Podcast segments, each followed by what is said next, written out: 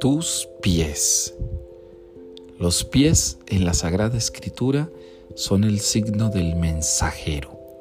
Los pies implican que uno está llamado a caminar, a avanzar, a ser itinerante, a no quedarse quieto, a llevar una encomienda, a trasladarse de un lugar a otro. Los pies son el signo del que no se ha dejado acomodar. Jesús nacerá a través de tus pies, porque Jesús es el caminante del reino. Jesús es el peregrino por excelencia. Jesús es el que nos lleva a Dios. Así que debes revisar los pasos que das. Cuida tus pies.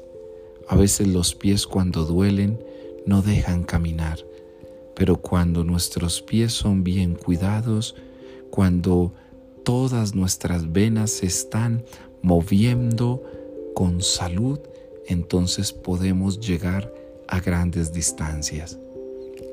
Pues hoy la vida espiritual requiere de buenos pasos. Da los mejores pasos en esta preparación para que Jesús pueda nacer. Cada paso que das puede ser oportunidad para amar y salvar a alguien.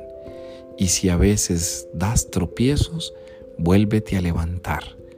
Dice la palabra, si cien veces caigo, cien veces tú me levantas.